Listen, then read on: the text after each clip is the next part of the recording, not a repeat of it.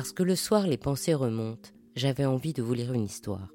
Parce que les temps sont incertains, j'avais envie de vous envoyer un câlin, un bisou. Alors je vous propose le bijou, comme un bisou du soir. Il était une fois le rose joaillier. Au départ, je voulais vous parler de la couleur rose parce qu'il faisait boche et que j'avais envie de tendresse. En fait, cette couleur est beaucoup plus complexe qu'il n'y paraît. D'abord, c'est une exception linguistique, car quand on veut parler de la couleur plus claire d'une couleur, on utilise le mot pâle, un bleu pâle, un vert pâle, mais on ne dit pas un rouge pâle, on dit un rose. Ensuite, c'est une couleur à la sexualité mutante. Au XIIe siècle, les premiers trousseaux spécifiques pour les bébés associaient aux filles le bleu qui est couleur divine de la Vierge Marie, alors que le rose, considéré comme un rouge pâle viril, était destiné aux garçons. Et le rose n'était pas restreint à la layette. On voit par exemple en 1606 dans le tableau de Jacob Brunel qu'Henri IV, déguisé en Mars, est tout vêtu de rose. Et on ne peut pas suspecter Henri IV de n'être pas viril, ni que le dieu Mars, dieu de la guerre, ait été incarné par une couleur qui n'évoquait pas l'agressivité masculine la plus grande. Bref, on est sûr que jusqu'au XVIIIe, le rose est masculin, au moins majoritairement. Or aujourd'hui, le rose est féminin, à l'exception des maillots de rubis du stade français. Le site du pape m'a répondu qu'à la Révolution française, on avait inversé les couleurs dans un mouvement général de détachement de l'État et de l'Église. Et Michel Pastoureau, le spécialiste de l'histoire et de la symbolique des couleurs, écrit dans son ouvrage Rouge, histoire d'une couleur, que le rose pour les filles se met en place vers 1930 et qu'à partir des années 1970, la poupée Barbie consacre cette couleur aux filles. Par ailleurs, le rose est une couleur ambivalente entre la candeur et la perversité. D'une part, pour les romantiques, et à partir de cette période historique, le rose symbolise l'ingénuité, la candeur, la pureté et l'amour sans sexe. D'autre part, les balais roses, le téléphone rose ou le carré rose des films symbolisent des actes qui n'ont d'amoureux que la pornographie. Peut-être parce qu'au XIXe, où la nudité de scène n'était pas envisageable, les acteurs suspectés de mœurs légères étaient vêtus de couleur chair, la chair en Europe étant définie par le rose. Enfin, le rose est également dual dans sa symbolique. D'une part, il est compris comme niais et mièvre, comme les romans à l'eau de rose de Barbara Cartland, qui à la fois aimait beaucoup le rose et est célèbre pour ses romans d'un romantisme naïf. D'autre part, c'est un symbole de rébellion et de transgression, comme le triangle rose dont les nazis marquaient les homosexuels et qui a été repris par cette communauté comme symbole identitaire de la fierté, ou comme le Pussy Hat, porté par des millions de manifestants du droit des femmes défilant à Washington le lendemain de l'investiture de Donald Trump. Le rose est incarné de mille façons, du roman de la rose au bubblegum, en passant par la panthère rose, ou de Saint-Laurent à Schiaparelli via les tailleurs d'Elisabeth II, le rose est une couleur qui à chaque fois est différente et ne laisse pas indifférent. On trouve cette même ambivalence en joaillerie, où finalement le nombre de pierres roses n'est pas si important. Puisque le rubis a d'autant plus de valeur qu'il est rouge, je ne vais pas lui faire l'injure de le considérer comme rose. Alors, mais le saphir, bien sûr. À force de l'imaginer toujours bleu, on oublie que le saphir peut aussi être jaune, violet, vert et rose. La teinte rose du saphir s'explique par la présence de chrome dans sa composition.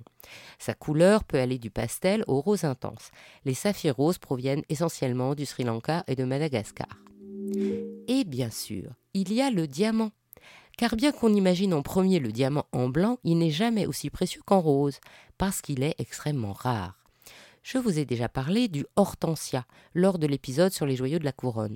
Ce diamant rose de 21,32 carats, taillé en 1678, est acheté par Louis XIV qui le portait à sa boutonnière puis il est offert à Hortense de Beauharnais. C'était donc la reine de Hollande, la fille de Joséphine et aussi l'épouse de Louis Bonaparte, le frère de l'empereur Napoléon Ier qui l'avait reconnu. Par ailleurs, elle sera aussi la mère de Napoléon III. Bref, le Hortensia est au Louvre, il n'est donc pas vendable et il est rose clair. autre diamant rose historique, le Princey, connu depuis 300 ans, découvert dans les mines de Golconde. Il a été acheté à la famille royale d'Iberabad en 1960 par Van Cleef Arpels, qui l'ont nommé le Princey d'après le fils de Sita Devi, la Maharani de Baroda. Ce diamant rose de 34,54 carats a été vendu 33 millions d'euros. Les diamants roses étant rares, ils sont souvent des diamants d'investissement. Quand ils excèdent 10 carats, le monde s'emballe. Collectionneurs, salles de vente, de Christie's à Sotheby's, de New York, Genève, Hong Kong, tous sont suspendus au marteau du commissaire-priseur. 15 carats pour Vumping Promise vendu 32,48 millions de dollars, un record mondial qui mettait le carat à 2,17 millions. 16,8 carats pour le Suite Joséphine, vendu 28,6 millions de dollars. 18,96 carats pour le Pink Legacy, 44 millions d'euros. 24,58 carats pour le Pink Graph, 46 millions de dollars, soit 34 millions d'euros. 56,60 carats pour le Pink Star, vendu et impayé à 60,7 millions d'euros. Quant au Raj Pink de 37,30 carats, il n'avait pas trouvé preneur lors de sa vente en 2017. Dans les pierres fines, les joailliers choisissent souvent la tourmaline ou le spinel. Le Hope Spinel de 50 carats est une pierre d'exception, qui a dépassé les 15 millions d'euros. Sinon, les joailliers ont le choix entre différentes gemmes. Agate rose, cobaltocalcite, damburite, éphrite, eudialyte, fluorite rose, kunzite, manganocalcite, morganite, opale rose, quartz fraise ou rose, rhodochrosite, rhodonite, smithsonite, tulite, topaze, flamand rose, tuctupite. Et bien sûr, il y a aussi le corail rose ou peau de pêche, aujourd'hui rare car sa vente est extrêmement légiférée. Quand j'avais été au salon Révélation, j'avais repéré de jolis joyaux roses le joaillier usécien Bénédicte Dachelet a réalisé une bague en morganite, dont la simplicité de la monture souligne la gemme exceptionnelle par son poids de 73,40 carats, c'est-à-dire euh, grosse comme une prune, et par sa rare couleur candie, car la morganite est habituellement d'une teinte plus saumonée. Il avait aussi exposé un pendentif ovoïde serti de diamants où perche une boule rose tendre de kunzite incluse de givre, car ce joaillier a une tendresse pour ses arabesques minérales qui donnent vie à la gemme. Amélie Vianney présentait une bague Ginza, une chevalière féminine aux angles adoucis, dont la tourmaline, un cabochon rectangulaire, est rose intense presque Schiaparelli. À l'opposé, ses boucles d'oreilles Ladies in Winting, c'est-à-dire dames de compagnie, sont en opale rose d'une délicate couleur que le XVIIIe aurait sûrement qualifiée de cuisse de nymphe. La maison Rose Ségolé-Jacques présentait un superbe saphir rose posé en losange, serti de diamants sur or jaune, dont la couleur resplendissait sur la bague entourée de nacre blanche. Récemment, Pomelato sortait sa collection Harmonie Minerali et sa bague Adagio di Damasco jouait des motifs concentriques rose et blanc de la rhodochrosite traversés par une bande de saphir rose. Ainsi se termine cette histoire d'Il était une fois le bijou. Si cette histoire vous a plu, partagez-la autour de vous pour vous aussi envoyer plein de bijoux bisous. Et encouragez-moi en me mettant plein d'étoiles et de likes.